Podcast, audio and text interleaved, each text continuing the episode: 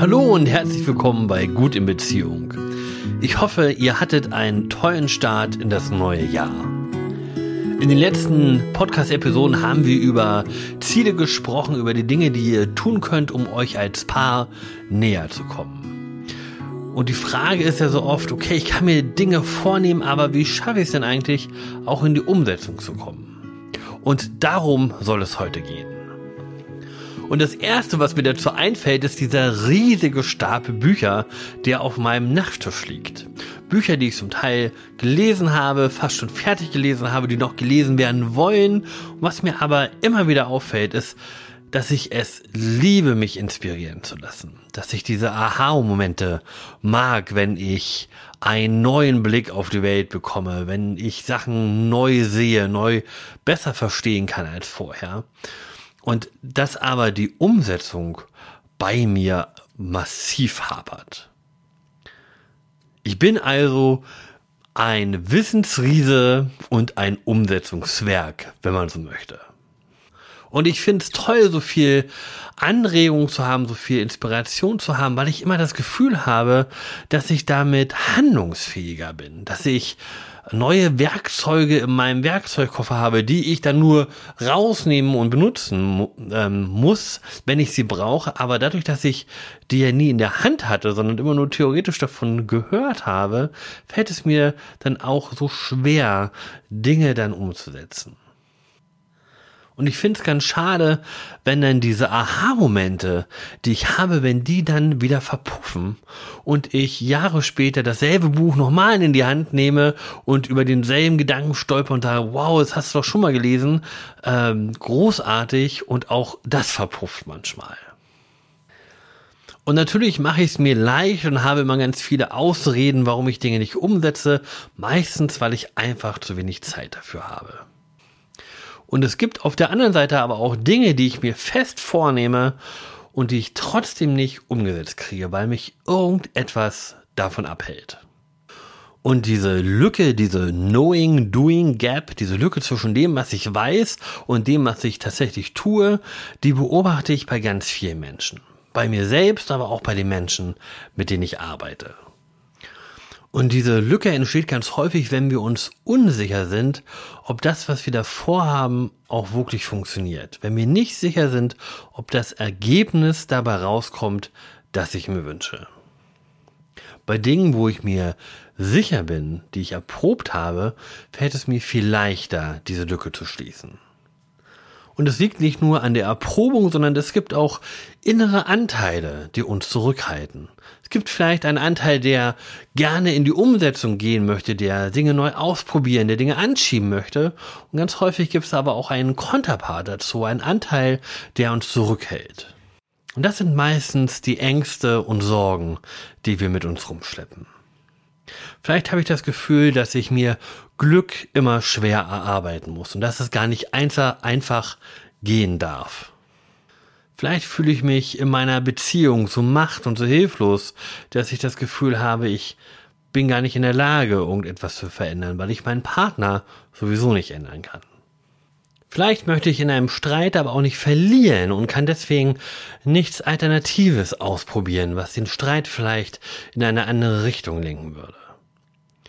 Und wenn es um Ängste und Sorgen geht, dann kann man so ein bisschen unterscheiden zwischen Ängsten, die mich direkt betreffen und Sorgen, die ich mir um meine Partnerschaft mache. Und dabei vergessen wir, dass es in Beziehungen immer auch um uns selber geht. Beziehungen sind ein toller Rahmen, um sich selbst weiterzuentwickeln. Und das, weil ich mich selber immer auch ein Stück weit im anderen sehe. Wenn ich mich also an Dingen störe, die mein Partner tut, die mein Lieblingsmensch tut, dann störe ich mich damit meistens auch an den Dingen, die mich an mir selber stören, die mir in dem Moment aber gar nicht bewusst sind. Und diese negativen Projektionen, die betreffen also immer meine eigenen ungelösten Probleme oder mein eigenes ungewünschtes Verhalten.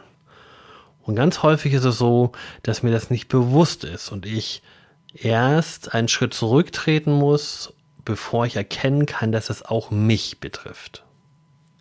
Es geht also darum, den Blick immer wieder auf sich selbst zu richten, gerade wenn es um Beziehungsthemen geht. Und wenn ich das mache, wenn ich mehr auf mich selbst blicke und mich frage, was denn das alles mit mir zu tun hat, mit meinem Verhalten zu tun hat, dann kann ich wachsen. Dann darf ich den anderen wieder mit neuen Augen sehen. Und es ist eine großartige Erfahrung, wenn man das schafft, dass beide das können, dass beide in der Lage sind, sich so selbst zu reflektieren, dass Wachstum auf beiden Seiten möglich ist, weil das ist ein Gefühl, das wahnsinnig stark miteinander verbindet. Und was wir dazu brauchen, ist Mut, um uns in unserer Verletzlichkeit zu zeigen. Und wenn ich den Mut habe, mich verletzlich zu zeigen, die Scham ablege, die damit einhergeht, dann erlaube ich meinem Gegenüber, mich wirklich zu sehen. Und ich gebe meinem Lieblingsmenschen damit die Gelegenheit, wertschätzend und liebevoll mit mir umzugehen. Und wenn ich das mache, wenn ich mich verletzlich zeige, dann baut es mit der Zeit Sicherheit auf. Ich habe das Gefühl, ich darf das machen, ich kann das machen, ohne dass ich Gefahr laufe, verletzt zu werden. Und das ist das, was euch näher zusammenbringt. Wenn ihr in eurer Beziehung also mehr ins Handeln kommen möchtet, dann dürft ihr einen Blick für diese negativen Projektionen entwickeln. Und das ist ein ganz aktiver Prozess. Und in dem Zusammenhang ähm, bin ich über einen Satz gestolpert, den ich schon ganz lange mit mir rumtrage. Der stammt von Avi Grünbergs Love is in Action. Liebe ist eine Handlung. Und wenn ihr eure Beziehung bereichern wollt, dann, dann heißt das, dass ihr aktiv etwas tun müsst. Ihr könnt nicht warten, dass irgendwas passiert, sondern ihr seid diejenigen, die handeln, ins Handeln kommen dürfen und die Prozesse anschieben dürfen in eurer Beziehung. Und wenn Ängste und Sorgen das sind, was uns zurückhält, um diese Lücke zu schließen zwischen dem, was ich weiß, zwischen dem, was ich mir vorgenommen habe und dem, was ich gerne erreichen möchte, was ich tun möchte, dann ist Mut das, was ihr braucht. Und Mut bedeutet für mich, dass ich etwas tue, obwohl ich Angst davor habe, obwohl ich mir Sorgen mache, ob es klappt oder nicht klappt dass ich einen Versuch starte. Und Mut drängt uns dazu, so ein Stück weit aus unserer Komfort, aus unserer Komfortzone rauszukommen, schweres Wort, und mal so mit dem großen C in das andere Becken zu tauchen, zu gucken, wie sich das da anfühlen könnte.